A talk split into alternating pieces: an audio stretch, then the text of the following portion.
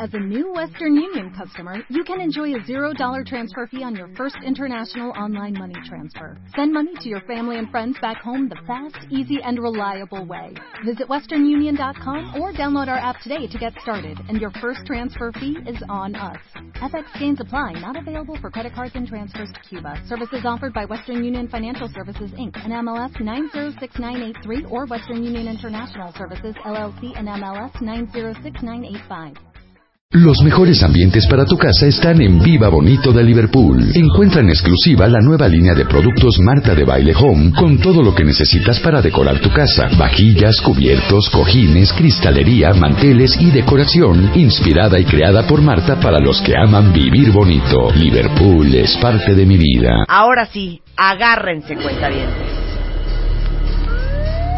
La última vez que vino el... O sea, no es un cualquiera, ¿eh?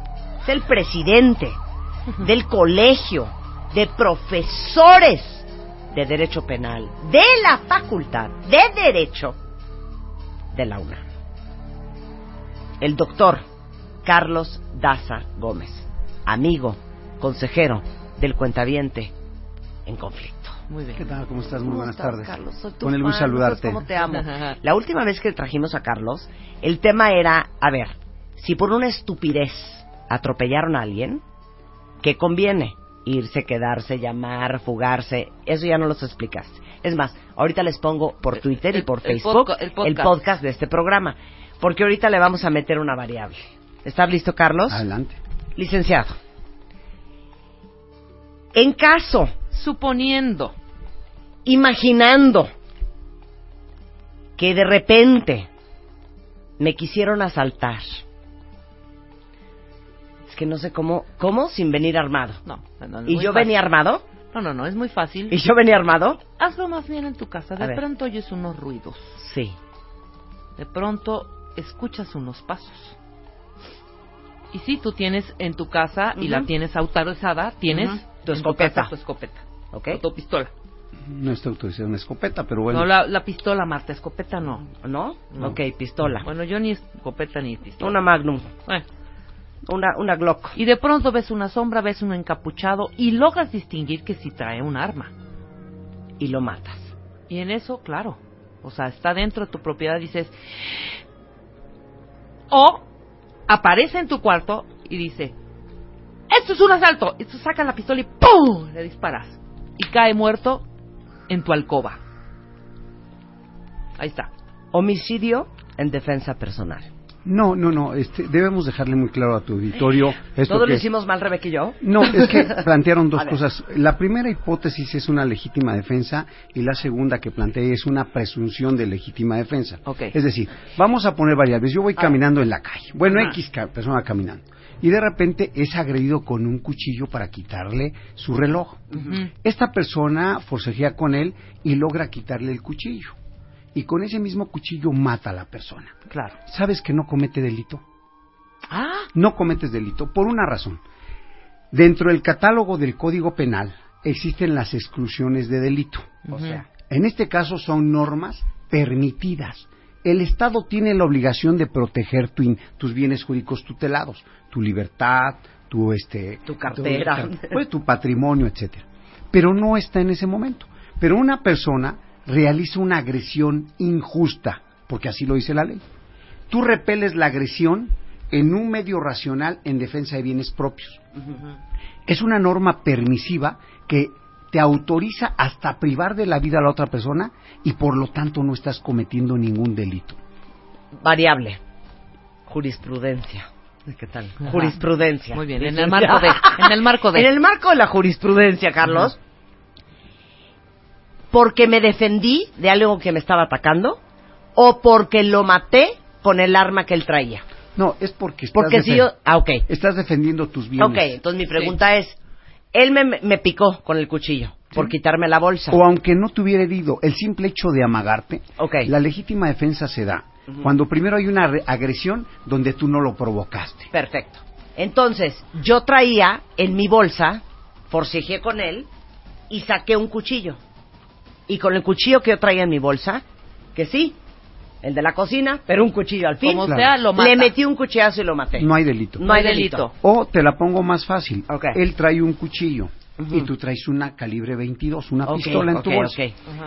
Cuando él te ataca, tú Ajá. no lo provocaste. Sí. Y tú para defenderte sacas tu arma. Aquí el problema nace en que si con el simple amago de decirle y mostrarle el arma ya repeliste la agresión, Ajá. se acabó el problema. Ok. Pero si tú en ese momento, por tus nervios, por lo que quieras, o te da coraje que te Sí. agreda, le metes un balazo, cae al piso, le metes otro balazo, entonces ya hay un exceso de legítima defensa. Ok, está bien. Saca la calibre 22, mátalo, pero no le metas más de un plomazo. No, Porque una tiene cosa que es ser el número de balas con las que repela es la agresión. Es decir, no es lo mismo a que un sujeto te esté agrediendo una puñalada, dos puñaladas, y tú le tiras un balazo y no lo controlas, le tiras el segundo y hasta el tercero lo controlas. Ok. Eso lo permite la ley. Todavía. Pero Entonces, ¿qué rematarlo no es lo que no permite. Claro, si ya, si con la lesión es suficiente para repeler la agresión y después de eso tú por tu Vas y lo que- pateas. le das Sí. un balazo, entonces ya hay un exceso de legítima defensa y se te sanciona no como delito doloso, sino como delito culposo, es decir, alcanzas fianza, es un delito menor y se sanciona como delito culposo. Ok, en perfecto.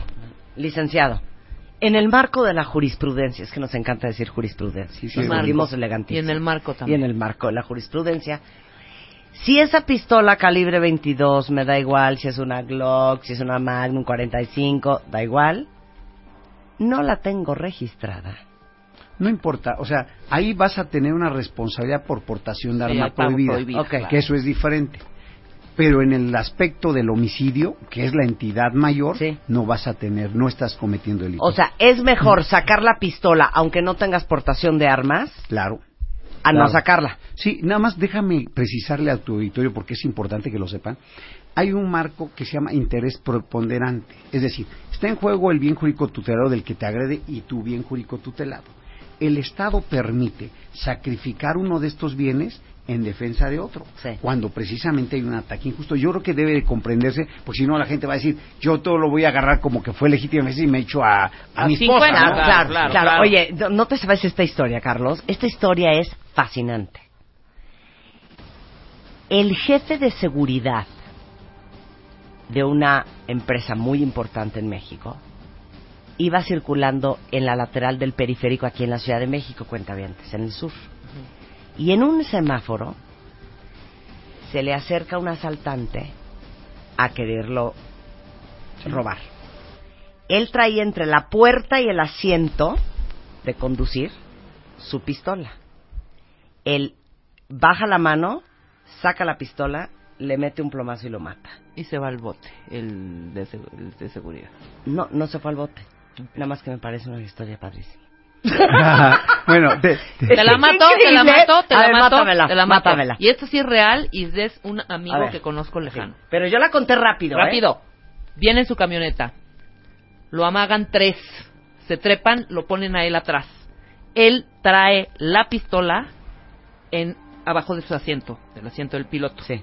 Lo va, pasan para atrás y lo hacen así como eh, agacharse. hacen Agacharse. Sí, ¿ok? hecho Entre bolita. dos. Sí. Él es tirador y sabía tirar. Muy bien. Alcanza la pistola y hace en cinco segundos ¡pum, pum, pum! Y mató a los tres. Se fue a estrellar, obviamente, pero vivito. Mató a los tres, pero él sí pisó la, ca- la- el, el- sí ¿Por qué se fue a la cárcel? Ahí pueden ser dos variables. La primera, hay una legítima defensa por parte de él, aunque haya matado a tres personas, no Sí. cometió delito porque además estaba privado de su libertad, había Claro. privación ilegal de la Totalmente. libertad, en ese caso que puede ser en modalidad de secuestro, si es para pedir rescate, o en su defecto estábamos en presencia de una legítima defensa. Posiblemente el problema era por el calibre del arma que no tuviera permiso. Entonces, si es, eh, si es arriba de, de calibre 45 o es, eh, son de uso exclusivo del ejército, ahora la punibilidad nos da que puede ser delito grave. O puede estar en 48 horas detenido porque a lo mejor no coincidía en la mecánica de lo que él declaró, porque tienes que cubrir ciertos requisitos para la legítima defensa y es importante saberlo. Yo- No es nada más decirlo. Uno, que debe hacer una agresión. Es decir, no te puedes imaginar, porque ya ha habido casos, una persona que era mi amigo, estaba en su panadería y le habían robado más de 20 veces. En ese momento llega un sujeto, al último momento se mete a la panadería, ya recoge su pan, pero cuando llega frente a él, mete la mano en la chamarra y él cree que le va a amagar. Y este sujeto le dispara y lo mata. Cuando se dan cuenta no trae arma. Ahí esto se llama legítima defensa putativa o imaginaria, porque él cree que va a ser agredido, pero no es agredido. Lo que pasa en Estados Unidos todos los días. Y déjate platico un caso que está A ver, interesantísimo. ¿Mejor que el mío? ¿Y Te el lo voy a mío? ¿Mejor que el Rebeca? No, mucho ¿Nos los vas a matar? Sí, sí. Venga. Ay, venga. Es un sujeto que siempre se- que era espo- su esposa, vivían en su domicilio y cada domingo invitaba a ver el fútbol a cuatro amigos. Y tiene que ver con la legítima defensa. En, una de estas borracheras siempre se quedaba dormido. En la última borrachera, él se despierta y la escena que ve, la puerta de la recámara abierta, su esposa desnuda y los tres o cuatro amigos teniendo sexo con la esposa. Entonces él corre, toma el arma porque él ve que está, él cree que están violando tumultuariamente a su esposa. Toma el arma, llega y al primero que sale lo mata. Al segundo lo hiere y a otro lo mata. Los muertos, uno y el otro corre. La clásica escena que se avienta. Cuando va a declarar la mujer, declara diciendo, no me estaban violando. Yo Soy esto lo hacía, esto, esto, es bondadosa, ¿no? Claro, lo hacía Ella cada vez. aceptaba tener esa relación. Entonces, aquí el problema es si había o no la agresión para ver si estaba en defensa del bien jurídico tutelado de su esposa. Oye, qué buen caso. Ese, ese No, pues supuesto de hecho, hijo. ese supuesto de hecho se llama error sobre un presupuesto fáctico de una causa de justificación. Traducido en un idioma es que él cree que está siendo agredida su esposa cuando no se le estaba afectando su bien jurídico tutelado. En estos casos se puede excluir de la responsabilidad de las dos muertes y las lesiones graves siempre y cuando acredite que no pudo salir de ese error. Y entonces estamos en un error de, de, eh, que, que excluye de responsabilidad total a la persona. Por eso, pero entonces se fue al bote o no se fue al bote. Fue detenido, Ajá. pero, y, y entonces lo que argumentaba el Ministerio Público es que en ese caso estaba ebrio y que eso pudo haberlo creer. Pero cuando ella, él, cuando él declara y ve la mecánica de las lesiones y la mujer narra, coincidía con su versión. Claro. Pues fue dejado en libertad porque precisamente no se daba. Es un error que es invencible y por Claro. lo tanto salió excluido de responsabilidad. Y siguen casados felizmente. Ahora, No, mira, ahora sigue invitando amigos. Que no, por si nos mataste con la historia, Déjame ¿eh? preguntarle esto que es, que es importante. Igual, en- volvamos al, asante- al asalto callejero, ¿no? me, me intenta robar, no me, no me puede quitar la ¿Bolsa? la bolsa, hay ruido, sale corriendo, pero yo sí traigo un arma y en el momento en que él sale corriendo yo le disparo. Claro, aquí hay que tener otro de los requisitos. La legítima defensa te exige, por ejemplo, que sea real, es decir, que no sea imaginaria. Tiene que ser una agresión física, no puede ser verbal. Oye, te voy a golpear, no, no, y tú lo matas, no. Sí, claro. Tiene que ser una agresión real, tienes que acreditar que fuiste objetivamente agredido. Tiene que ser actual, porque si no hay actualidad, entonces tampoco se ¿Qué da la legítima. ¿Qué está sucediendo en el mismo momento? no vas a ir a si a una pasado persona mañana le- lo. Ah. hieren y entonces él queda herido, va a su casa, saca un arma, lo sigue y lo mata, pues ya no. Ahí habría una legítima venganza el y no una legítima defensa. Y la tercera es la inminencia, lo que decíamos hace rato. Si alguien te amaga, no tienes que esperar que te dispare. El simple hecho de que te amaguen, tú puedes atacar en ese caso. Y luego viene la parte que haya un medio racional empleado. Si se dan todos estos requisitos y que no haya provocación dolosa tuya, estamos en presencia de una verdadera legítima defensa. Fíjate que la ley se modificó a partir de los 90 porque hubo un caso muy famoso. En la colonia campestre Churubusco se meten al domicilio de una familia, la hija logra ver que entran dos sujetos, amarran al papá, a la mamá e iban a querer violar a la hermana. Sí. Entonces ella va, toma el arma del papá y sin saberla manejar mucho le quita el seguro y mata a las dos personas. Fue un escándalo de esa época de los 90 porque la detuvieron y la mandaron a reclusorio. Exacto. Porque decían que la legítima defensa el MP o el Ministerio Público no podía definirla, sino que le correspondía al juez. Hoy en día ya se cambió todo esto. Tú, si en este momento actúas en legítima defensa, se supone en ese momento, el, si no hay prueba que contradiga tu dicho, es decir, si tú dices le disparé de frente en una mecánica de lesiones em, y de balística, de frente, estábamos los dos parados, en ese momento se está dando, se está corroborando con peritajes tu dicho. En caso de que el peritaje diga él estaba tirado y tú lo, tú estabas de Sí. ya no, y en ese caso te quedas detenido. Entonces, cuando, Cuando se da todo esto, concuerda. concuerda, por presunción te dejan libre salvo prueba en contrario. El caso del famoso Chucky, ¿te acuerdas del famoso Chucky, eh, el sí, Chucky claro. ese de, el que costó un escándalo con la juez, Campuzano, etcétera? Bueno, ¿qué sucedió en ese caso? Dice que el extranjero estaba dentro del vehículo y de- confiesa él que lo jala y le dispara cuerpo a cuerpo, es decir, los dos de pie. Cuando se hacen los peritajes, se demuestra que el ot- un sujeto estaba tirado y el otro estaba de pie. Entonces no coincidía con la versión que confesaba el sujeto. Entonces la juez lo dejó en libertad porque le estaban diciendo, poniendo cosas que no eran. Entonces, lo que tenemos que decirle a la gente, y creo que debe saberlo, que debe ser un tecnicismo la forma en que declara. Porque la otra parte fina que ella mencionó es muy importante. Los policías, ¿por qué no le disparan a la gente? ¿Te has dado cuenta que se dejan agredir? Al menos esa es la... sí. ¿Por qué pasa esto? Si en esa eh, pelea el sujeto trata de lesionar y corre y le disparan por la espalda y lo, lo mata, la autoridad en este caso dice que ahí ya no hay actualidad del hecho y por lo tanto está cometiendo un homicidio calificado y se puede ir 50 años de prisión policía. ese policía a la cárcel. Entonces, ¿por qué justificas? Y ahora velo en comparación con Estados Unidos. No, bueno. En Estados Unidos pueden matarte como el sujeto que iba a sacar un hot dog y Sí. que lo mataron al Bueno, y el que sujeto. estaba en el suelo diciendo no puedo respirar, no puedo Y respirar. que era un, era un minusválido. Entonces, y el otro sujeto que le que llegan con el carro y lo atropellan y lo botan varios metros y por la espalda. ¿Por qué? Porque allá amplificaron la fórmula de la legítima defensa en protección de los policías. Ante la mínima sospecha de que pueda hacer eh, correr riesgo su vida o la de otra gente, pueden matar. Y aquí no, aquí tenemos una estructura de ejercicio de un derecho, cumplimiento de un deber y lo que es la legítima defensa. Yo creo que aquí lo que tenemos que ver, y ya lo está pidiendo también los militares, que es lo que dijo el general Cienfuegos, es en el sentido de dejar muy claro este tipo de hipótesis. Claro. Porque en el caso de una recomendación que hizo la Comisión de Derechos Humanos, están tirándole con una barreda a un helicóptero. El helicóptero contraataca con su metralleta y claro, cuando empieza a disparar aquellos corren y los mata por la espalda. Y entonces hacen una recomendación de que incurrieron en responsabilidad cuando le están tirando con una barreda al helicóptero. Entonces, si te das cuenta, parece un tema sencillo, pero es complicado porque si tú no declaras tal cual, puedes verte en problemas. Y luego viene la hipótesis que ella planteaba. ¿Qué pasa cuando alguien se introduce a tu vida? El simple escalamiento, el simple hecho de que un sujeto esté en tu jardín, tú puedes matar. Para, para, para. Bien. Para. Regresando del corte, ¿qué haces si alguien se te mete a tu casa? Dos, ¿cómo se declara correctamente? Y el tercer punto contigo, Carlos, es ¿qué haces cuando eres testigo de un homicidio? Todo eso regresando del corte con el presidente del Colegio de Profesores de Derecho Penal de la Facultad de Derecho de la UNAM.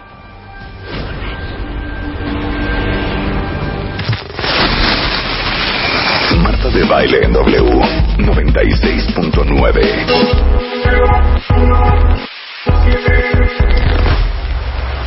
En vivo. Estamos hablando con el doctor Carlos Daza Gómez. Tienen que ser su amigo, porque no vaya a ser que un día se les ofrezca. Carlos es abogado penalista, es el presidente del Colegio de Profesores de Derecho Penal de la Facultad de Derecho de la UNAM.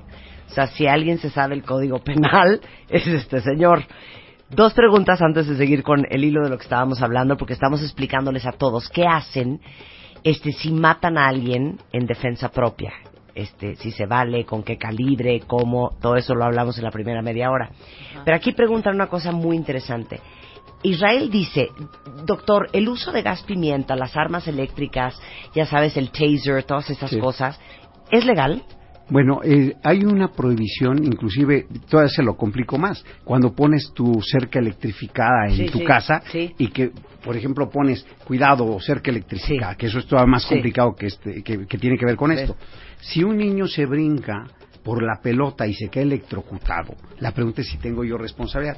Administrativamente están prohibidas están prohibidas para usar eh, las, las cercas, en este caso electrificadas, porque tienes que tener cuidado para el que no sabe leer o para el niño que no sabe, que no, no puede ver el peligro y puedes tener una suya a título culposo.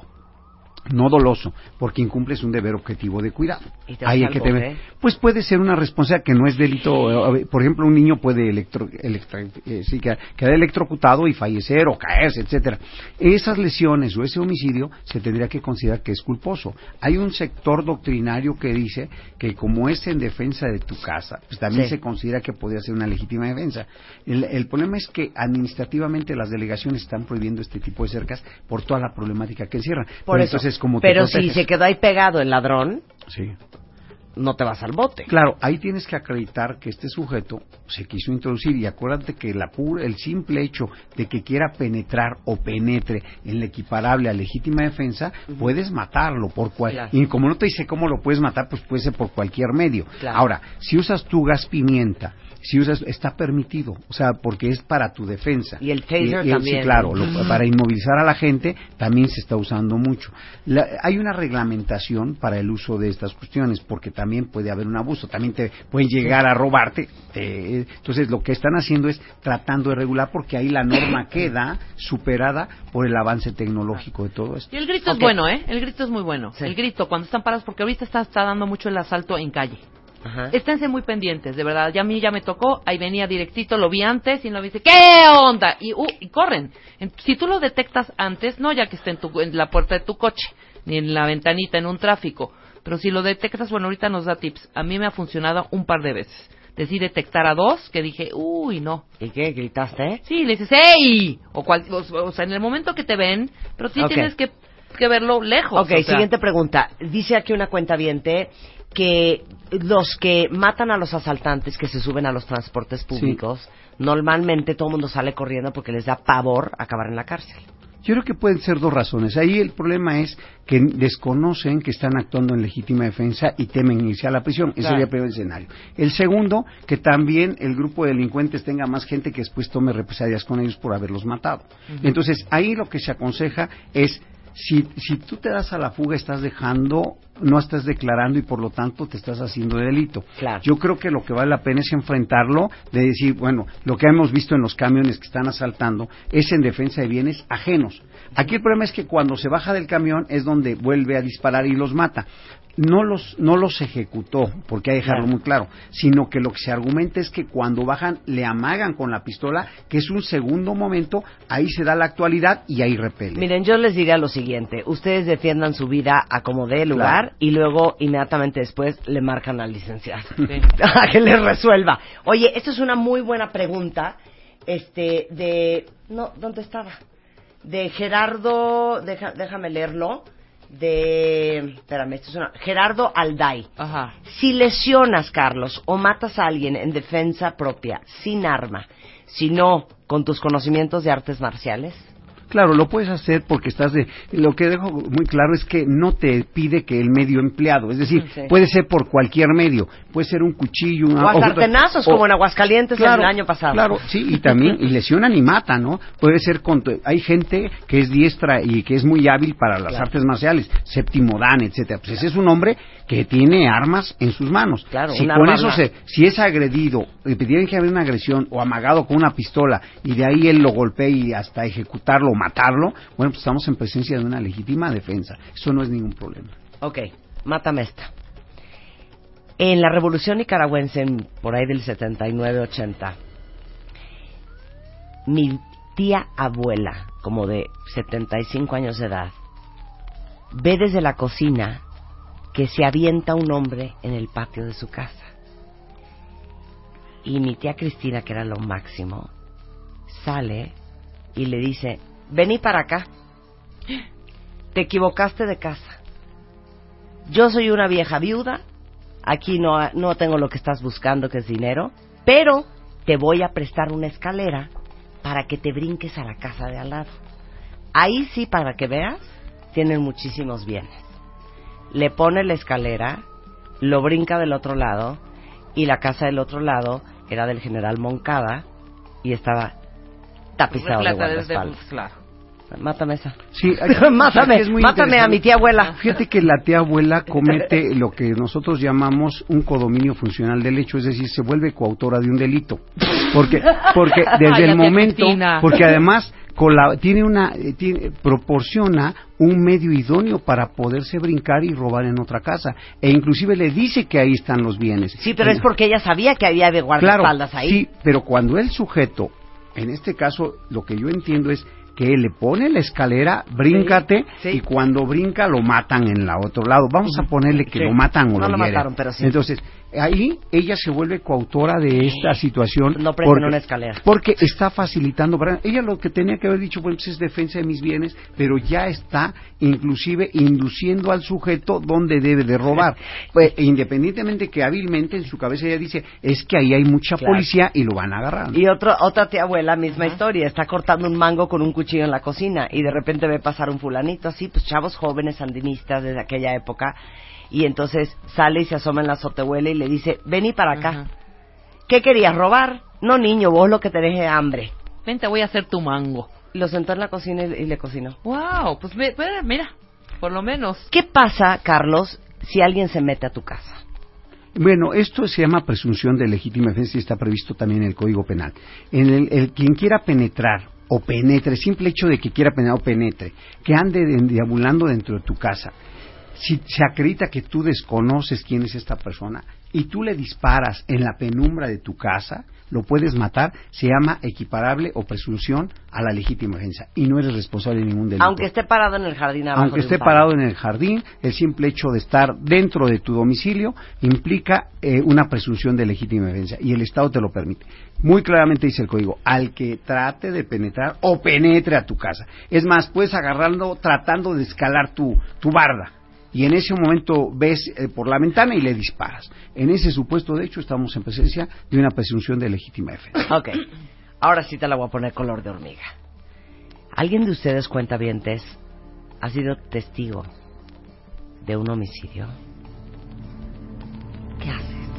El- la ley te exige en una presencia de esto eh, se llama el encubrimiento si a ti como tú eres testigo de un hecho y la autoridad te requiere para que vayas a declarar y no lo haces cometes el delito de encubrimiento claro. Eh, y que aunque no es un delito grave alcanzas fianza pero te estás estás encubriendo un delito nada más hay que tomar en cuenta que si quien es testigo es un familiar él no podría cometer el encubrimiento cuando se trata de familiares.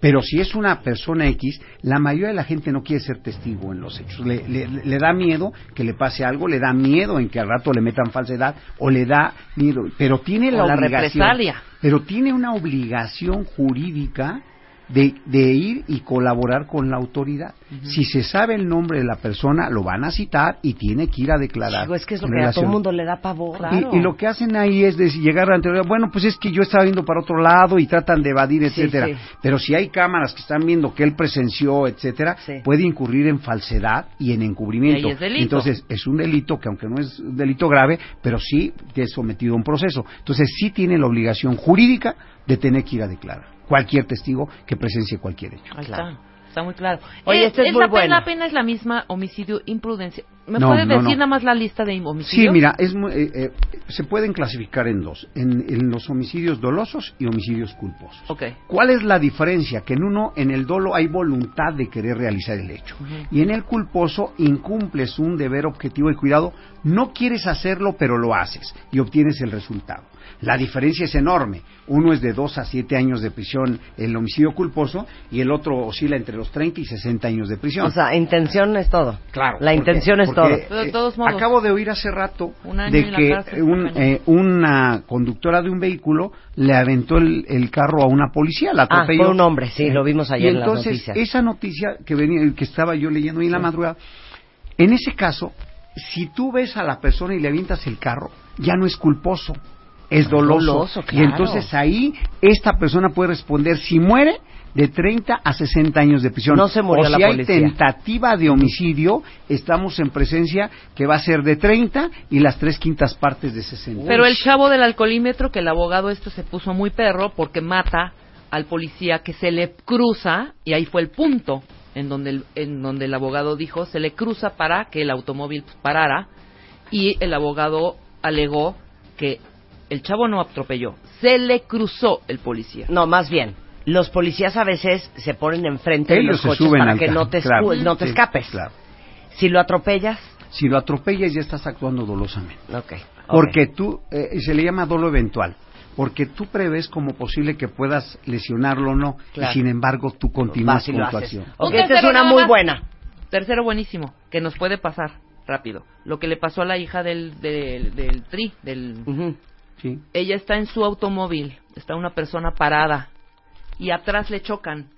Le chocan a su coche y ella atropella, sí, el coche atropella a la persona y se fue al bote. Claro, aquí el problema fue que hasta donde yo recuerdo ella ven- eh, ella lo que venía es zigzagueando porque venía en esto de ebriedad, que eso se logró acreditar. Sí, sí, sí. Al momento en que zigzaguea choca con otro vehículo, pero ella es la que pierde el control y atropella a una persona que está a un Ah, lado. No, no y entonces ahí es un homicidio No, culposo, pero sí le culposo y queda eh, en prisión preventiva por una razón, porque ahora quien viene en estado de ebriedad queda sometido a proceso Ok. y al final puede alcanzar una pena de 4 a, a- de 4 a 12, pues le ponen los 4 años y se va a la libre, en la libreta, que es lo que sucedió Pero si no con ella. zigzagueo Es y que- no estoy borracha y me, y me pegan a mí y yo en mi coche, ¡pum! se va mi coche Esto hacia es la muy persona. importante declararlo porque tú puedes decir yo me detuve y no le pegué, sino cuando me impactan en la parte posterior me impulsan y yo la atropello. En este caso Ok. tú no eres penalmente responsable Tú no porque no tuvi- persona. tú sí cumpliste tu deber objetivo de cuidado.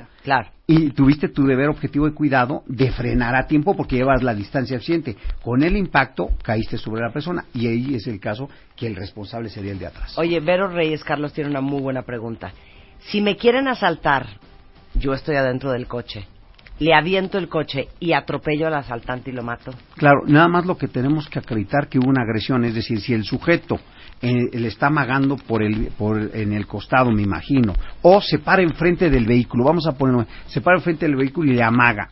Porque si nada más se para frente al vehículo y ella le avienta el carro, pues tendríamos que justificar si hubo- que ahí no hay la agresión, sino tendrías que demostrar que fue agredida. Entonces son dos cosas Pues diferentes. sí, Carlos, pero no te vas a esperar a que te jale los pelos y que el señor tenga la mitad de tus pelos en la mano para poder comprobar que es agresión.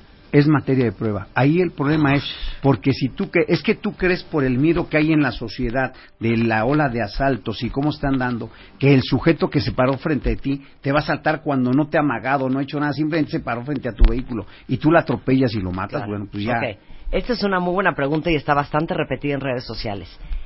Si tu perro, por defenderte o defender tu propiedad, mata a alguien, Claro, eh, pasó con el niño, ¿no? Que lleva a la mamá de la mano al menor y uno de estos perros de Bull Terry, el niño cae dentro de la casa, lo jala y entre los dos Bull Terry lo mata. Entonces, aquí se sanciona a título, un homicidio a título culposo por el dueño, porque el artículo 301 del Código Penal se le establece cuando asusas o por descuido dejas a un animal bravo. Si sabes que es bravo, tienes que tomar las debidas precauciones. En este caso se acreditó que ella, la señora, ya había tenido varias lesiones a vecinos. Y entonces, como ahora agarró al menor y lo jala y lo matan los dos perros, se le sancionó a ella y primero le habían metido el homicidio doloso porque dicen que por dolo eventual, sabiendo que pudo haber matado, no previó la situación y Claro. por lo tanto se le sancionaba esto. Al final, si yo no mal recuerdo, quedó por homicidio culposo de ese menor. Porque aquí la variable está en que tú tienes que cuidar que tu animal es bravío o no. Claro. Y si tú incumples ese deber objetivo Sí, de pero cuidado... yo tengo un Terranova que es una máquina de la muerte. Sí, claro. Si alguien se mete a mi casa y Gastón, que lo conocen todos muy bien, pesa 92 kilos y parado mide 1,90, mata al asaltante, Ahí yo no le veo ningún problema porque acuérdate que estamos dentro de la esfera de la legítima defensa. Es una es algo que tú y el perro utili- lo utilizas tú Claro. para que cuide tu casa. Si alguien se introduce sin consentimiento, sin derecho, sin permiso auto- de autorización y el sujeto está ahí, puede, fa- encuadra perfectamente en la hipótesis de una legítima defensa. Híjole, qué cosa. Yo les sugiero, cuentavientes, que vayan apuntando dónde van a encontrar a Carlos en caso de una emergencia. Dios no lo quiera, Dios mediante, no se nos vaya a ofrecer tus servicios. Chidas, sí das Sí, asesoría, claro, sí, ¿no? sí. Independientemente de Pues me ha hablado mucha gente, inclusive este fin de semana me habló una persona y le estoy ayudando por teléfono y lo y sacó a su familiar. Ay, Eh, no me me dice, digas. oye, lo escuché en el programa de Marta de Baile y le fui asesorando. Ay, porque- Carlos, y le habla- dame la bien, mano, eres una... bien. No sabes Sí. el encanto que es este hombre. Este, él es eh, abogado penalista, es presidente del Colegio de Profesores de Derecho Penal de la Facultad de Derecho de la UNAM. Es el doctor Carlos Daza Gómez. En Twitter está como doctor Daza57. ¿Y dónde te encuentran? O sea, si quiero ir a verte para platicar Estoy ahí un en. Heriberto Frías 427 en la colonia Narvarte. Ok. En el teléfono es 5638-1130. O sea, traigan ese teléfono en el celular. De verdad, Carlos, qué placer siempre tenerte aquí. No, al contrario, gracias por invitarme. Aprendemos mucho, contigo. aprendemos mucho. ¿Saben que vamos a hablar un día de otros asuntos penales que no tienen que ver con muertes ni atropellamientos? Pero el derecho penal es tan amplio, es tan complejo y es tan preocupante. Este, porque normalmente cuando necesitas un abogado penalista es porque estás metido en un problemón. Y hoy el derecho penal está eh, con una gran exigencia. ¿Qué te late que platiquemos la próxima vez? Mira, pues ¿Qué podría es ser... de lo que más ves? Mira, podría ser ahorita trata de personas y también los delitos sexuales en el núcleo familiar. Creo que es muy importante porque el más alto índice de abuso sexual y violaciones está dando en el núcleo familiar. Entonces son temas que yo creo que se pueden prevenir si se logran trabajar y se logran platicar a tiempo. Me gusta eso. Va. Muchas gracias, Carlos. Estoy a tus órdenes siempre. Un placer. 12.53 de la tarde en W Radio. No es una delicia platicar con gente que sabe su tema. Delicioso. Y que aparte son buenos comunicadores. A ver, hablando de niños. Este, este mes, déjenme decirles una bonita noticia. Discovery Kids eh, va a sacar la cuarta temporada de The Littlest Pet Shop. Eh, obviamente, si tienen hijos, saben perfecto que hay un personaje que se llama Blythe Baxter, que es un adolescente de 16 años que después de haber sufrido un fuerte golpe en la cabeza comienza a hablar con los animales.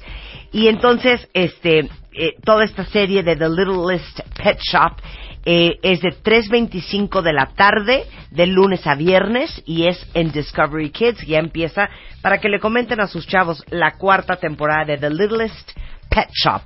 Y luego, cuentavientes, por si alguien ocupa, acabamos de descubrir una institución que se llama Salud Digna para Todos. Entonces, lo más lindo de esta institución, que es de asistencia privada, es que ofrece bajos costos en estudios de diagnóstico, como puede ser, por ejemplo, una mastografía, un ultrasonido, un papá Nicolao. Tienen 58 clínicas en México, están también en Estados Unidos. Está avalada por la organización Joint Commission International, que avala la calidad al cumplir con todos los estándares mundiales de atención al paciente.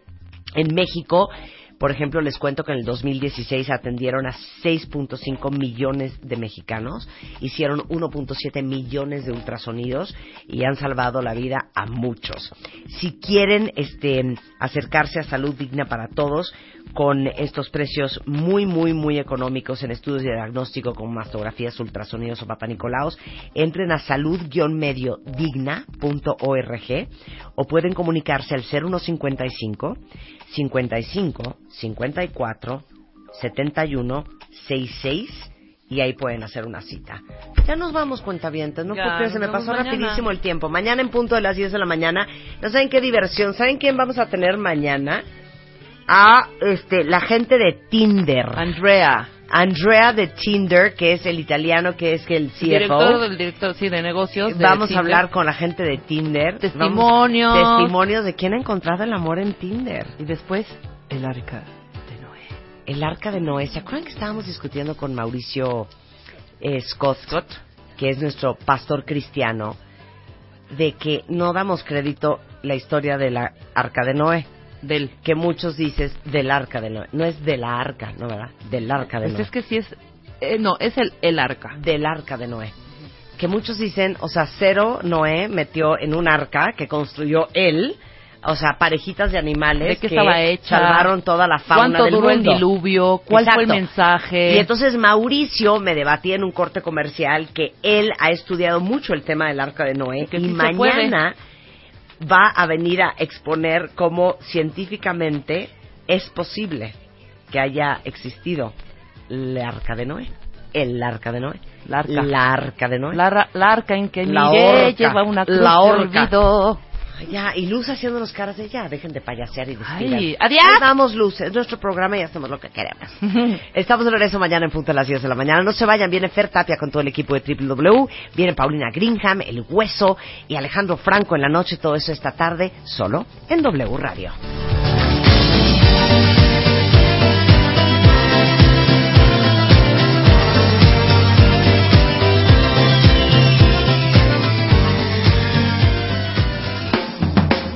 En Revista MOA, nuestro Love Issue. 30 páginas para que salves tu relación de los hijos, el dinero, la falta de sexo, las heridas de la infancia y hasta la adicción al teléfono. Si ya no tienes salvación, también te decimos cómo salir corriendo. Además, ¿qué pasa en tu cerebro cuando ves porno? ¿Cuáles son los moteles más caros del mundo? ¿Y por qué siempre te enamoras de quien no te conviene? MOA Febrero, The Love Issue. 120 páginas de puro amor. Y sexo.